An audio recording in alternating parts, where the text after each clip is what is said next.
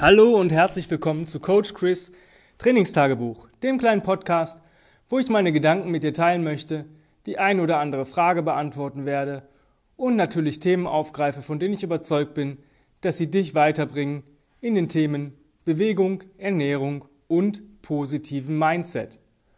Das heutige Thema ist Fehlerprävention. Also es gibt genug Sachen, die falsch laufen, ähm, wo die Leute gar nicht wissen, dass sie eigentlich einen Fehler begehen und das erst, sage ich mal, nachher schmerzlich erfahren.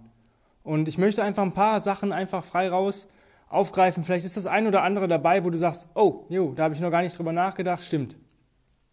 Das erste ist die Sache Kontinuität. Ja?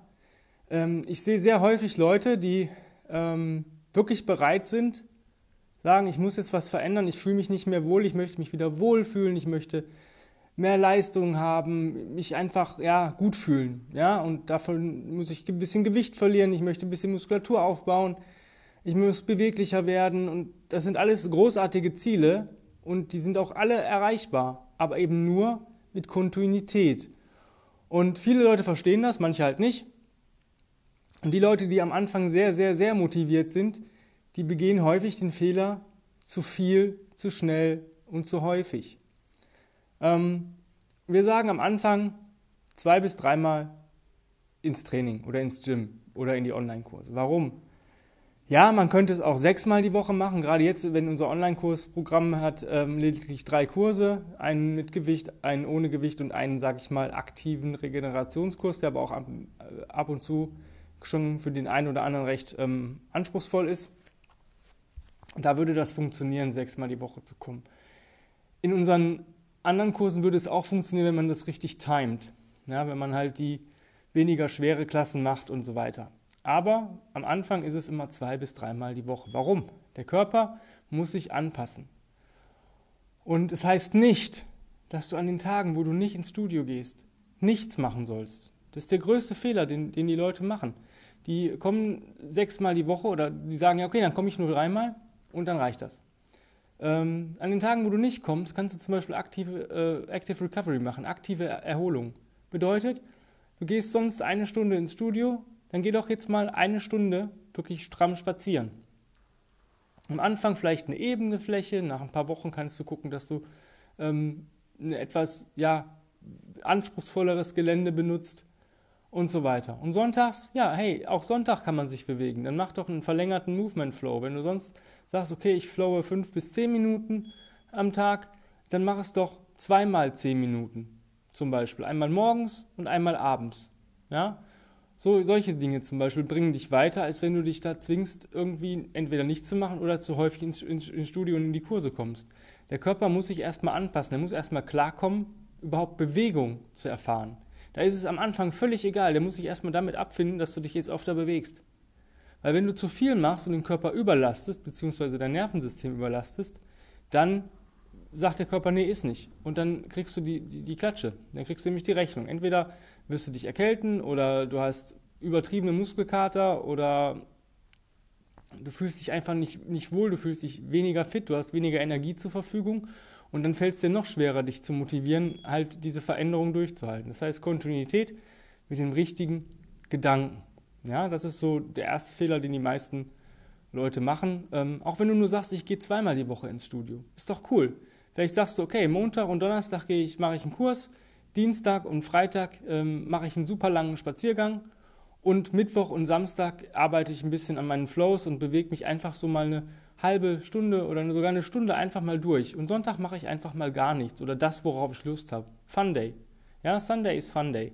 Das kann man auch so machen. Ja, aber wie gesagt, guck, dass du das wirklich für dich auch passend machst und nicht irgendwie ähm, da Sachen über den Zaun brechen musst am Anfang direkt.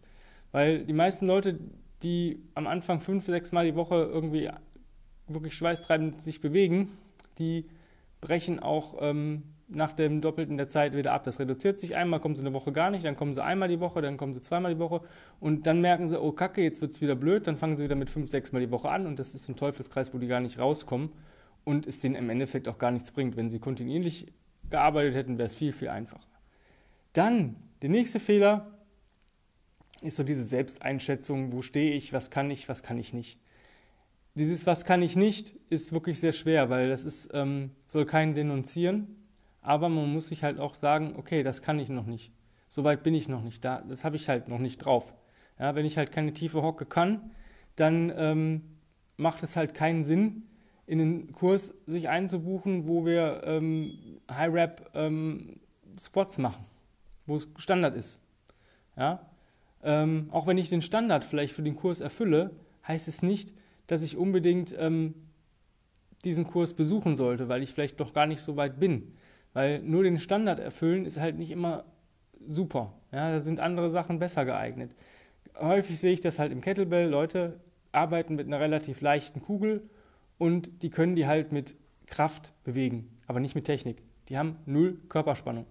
Das sind so diese Schwammis, nenne ich die immer. Ja, das sind so Leute, die haben ein bisschen Kraft ähm, bis zu einem gewissen Maße, aber Technik geht so, ist so am untersten Limit, wo ich sage, also das ist jetzt aber echt mit einem Auge zu und dann haben die aber keine Körperspannung, egal bei welcher Übung. Und wenn du eine, eine Übung ein bisschen veränderst, ist vorbei. Also die haben diesen Übertrag nicht. Und ähm, Kettlebell ist ein cooles Tool. Es ist aber auch ein Tool, wo man sich, wenn man was falsch macht, relativ schnell sich eine Verletzung holt. Und ähm, das sind meine Erfahrungen. Also da kann jeder sagen jetzt, so, das ist bei mir nicht so. Ähm, mag sein, aber ich habe auch das Gefühl, dass es ist halt ein Gewicht, was ich relativ häufig beschleunige. Und wenn ich da mal eine minimale äh, ähm, Abweichung meiner Technik habe, oder die Technik ist jetzt, sage ich mal, zwar okay, aber ähm, die schwindet natürlich auch. Auch bei einem sehr, sehr guten Athleten, der, sage ich mal, eine hundertprozentige Technik hat, bei dem sind es vielleicht am Ende des Workouts auch nur noch 97, 98 Prozent. Da schleicht sich vielleicht auch die ein oder andere Sache aufgrund von Ermüdung ein was völlig okay ist. Also 8 bis 95 Prozent, das ist alles, alles voll, vollkommen in Ordnung. Das sind minimale Sachen, die, die wirklich nur unter, unter ähm, dem Adlerauge eines Coaches auffallen. Das würde jemand, selbst wenn ich ein Video davon dreh, drehen würde, würden 90 bis 95 Prozent der Leute, die auch von Kettlebell Ahnung haben, das gar nicht sehen. Die müssten das analysieren. Aber es gibt halt Leute, die kratzen halt gerade an der 80 Prozent, was für einen Kurs völlig okay ist, wenn ich genug Pausen mache, weil ich möchte ja meine Technik verbessern. Aber ähm, diese 80 Prozent schwindet dann halt bei, am Ende des Workouts auf 60, 70 Prozent maximal. Ja? Und da sind wir schon wieder im kritischen Bereich. Und wenn ich dann noch mit einem Gewicht arbeite, wo ich mich vielleicht vorher noch nicht dran getraut habe, ja, das ist halt immer sehr, sehr schwierig.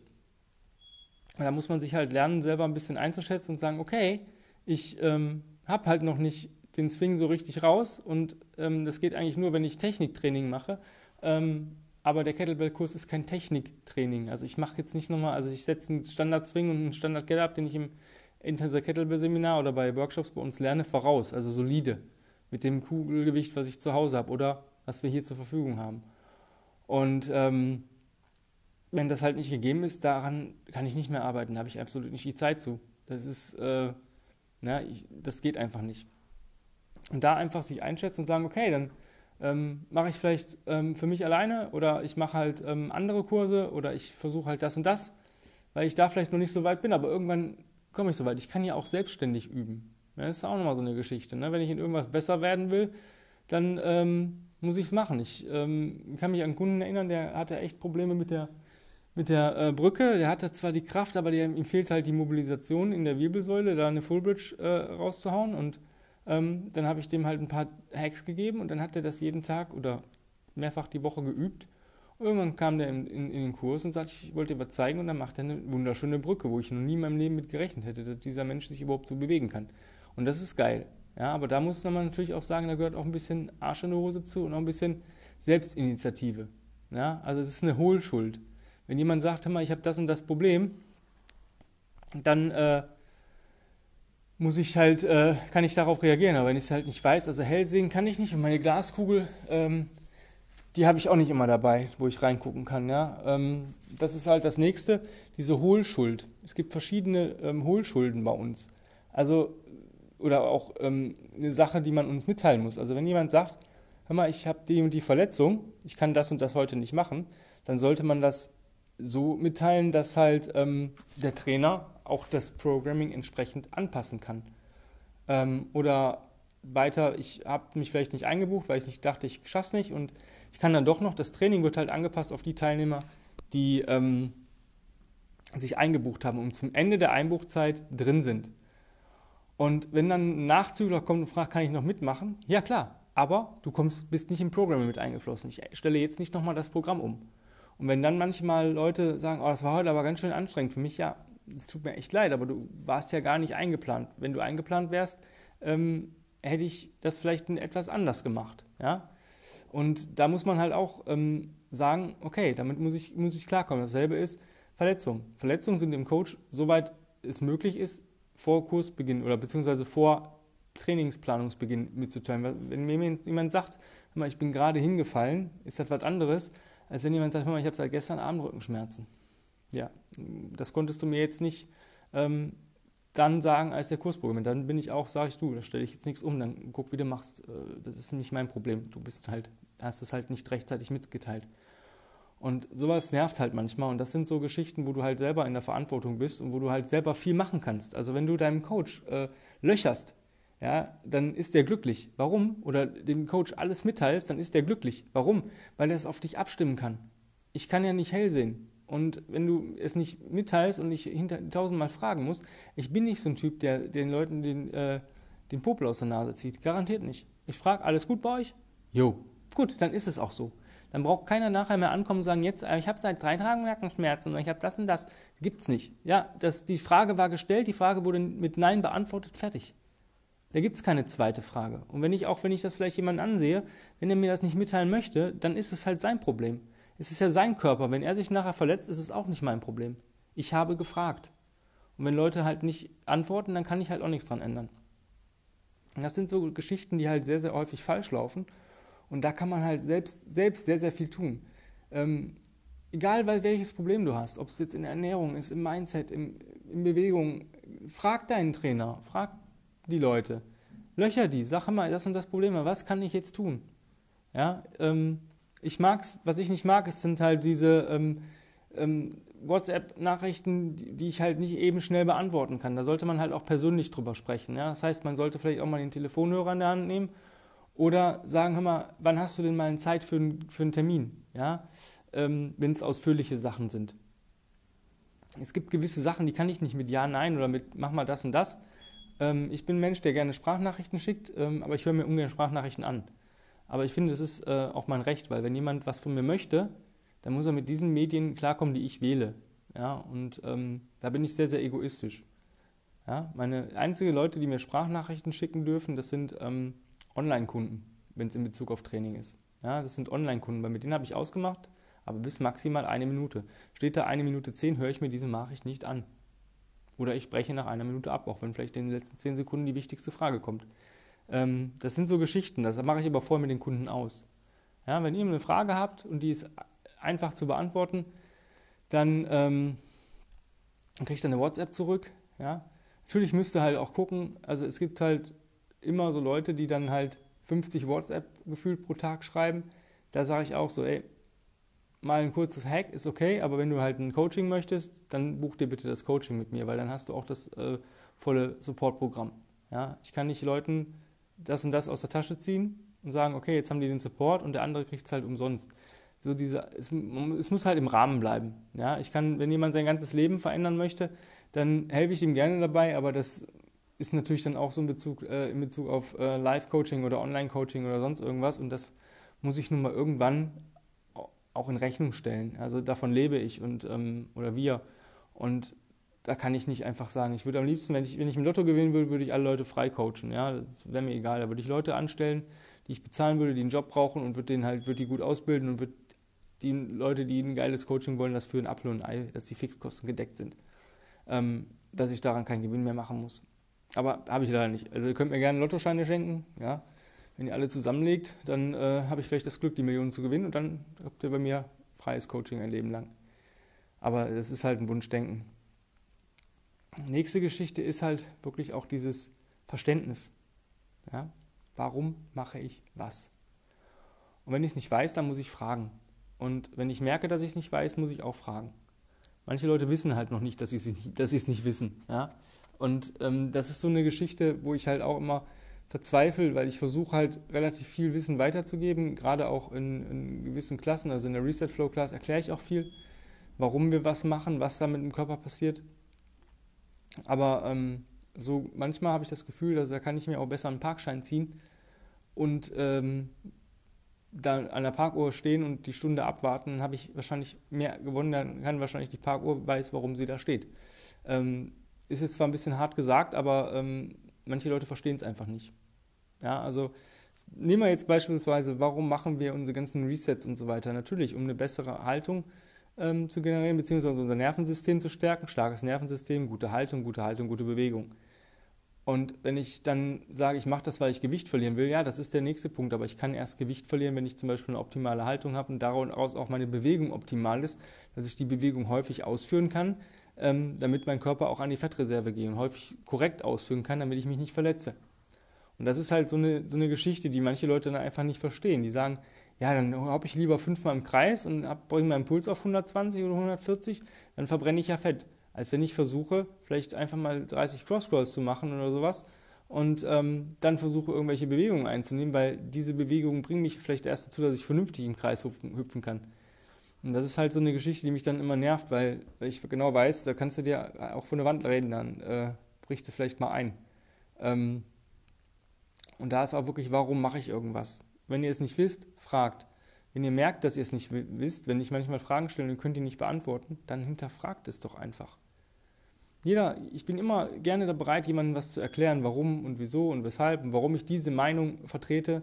Äh, mir sind das halt relativ häufig Meinungen, weil ich habe Erfahrung, Erfahrung. Ich habe da jetzt keine wissenschaftlichen Studien zu, die ich jedes Mal raussuche, sondern es ist meine Meinung und meine Erfahrung und daraus ähm, ergibt sich für mich halt diese Meinung. Ja, das heißt, ich habe das und das erfahren, ich habe das und das selber gemacht, ich habe das und das vielleicht an Kunden gemacht und das hat so und so funktioniert, also habe ich eine Erfahrung und deswegen bilde ich mir aufgrund dessen Erfahrung halt eine Meinung. Die gebe ich dann, tue ich, tue ich dann kund. Und die gebe ich dann auch weiter. Und ähm, manche Sachen sind halt nun mal nicht wissenschaftlich bewiesen, weil es dazu keine Studien gibt. Also ich kenne keine Crawling-Studie jetzt. Kenne ich nicht, aber ich kenne viele Leute, die durch Crawling zum Beispiel ihre Schulterprobleme wegbekommen haben. Oder durch Crawling extrem viel Kraft aufgebaut haben. Oder ähm, besser in Übungen waren, die sie gar nicht trainiert haben durch Crawling. Also Presses, Squats, äh, Pull-Ups sind alle so, so Geschichten. Ähm, und da ist es halt so, dass man halt dann auch mal hinterfragen muss und sagen muss, woher hast du denn deine Meinung oder warum, warum machst du das denn so und so? Und dann sage ich, die und die Erfahrung habe ich gemacht, das und das hat funktioniert und deswegen machen wir das so, wie wir es machen. Ja? Und ähm, da einfach mal gucken, dass man auch seinen Horizont ein bisschen erweitert. Also gerade Bewegung ist ein cooles Thema. Und wenn du weißt, wie alles funktioniert, kannst du dir vielleicht auch selber Hacks ähm, erarbeiten, wo du sagst, oh, jetzt habe ich das und das Defizit aber das und das ist eine Bewegung, die mir vielleicht dabei hilft, das besser zu machen. Dann probiere ich das doch mal aus und vielleicht klappt es. Und dann bist du vielleicht sogar teilweise dein eigener Coach, weil ich kann ja auch nicht immer da sein, wenn du im Urlaub bist, wenn du auf Geschäftsreise bist. Ähm, vielleicht überlegst du dir dann einfach selber, was kann ich denn hier machen? Was habe ich denn hier zur Verfügung? Und das sind so Geschichten, wo du einfach deine Fehler gar nicht erst machen musst, wenn du halt ein paar Sachen einfach, einfach vorher versuchst auszumerzen ja? und ziemlich viel hinterfragst, weil nur sprechenden Menschen kann geholfen werden. Und eigentlich ist das doch eine schöne Sache, wenn man ähm, seinen Körper auch lernt zu verstehen oder seine Bewegung lernt zu verstehen oder vielleicht weiß, wie man so ein paar Sachen halt verändert, dass es sich gut anfühlt oder ja, ein paar Sachen einfach mal ausprobiert und sagt, okay, das, der, hat, der hat da nun mal ein paar Jahre Erfahrung. Also ich bin jetzt, ich werde diesen Monat äh, in neun Tagen, heute wir, also bei mir auf, auf dem Tacho haben wir 17. Februar, in neun Tagen werde ich 38.